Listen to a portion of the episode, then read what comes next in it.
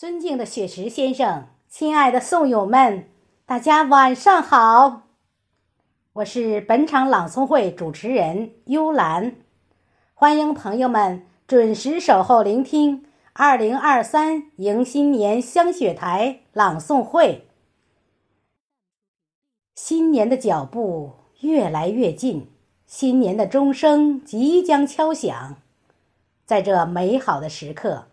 我们怀着一颗感恩的心，感谢伟大的祖国母亲对我们的爱与呵护，感恩父母，感恩师长，感恩亲朋好友，感恩大自然的无私给予。我们香雪台一部在这里举行二零二三迎新年香雪台朗诵会，也是想用这种方式表达我们对新年的期盼。对美好明天的祝福，我们怀着一颗感恩的心，感谢雪石老师对我们的引领，感谢朋友们一直的支持，感谢家人的理解和鼓励。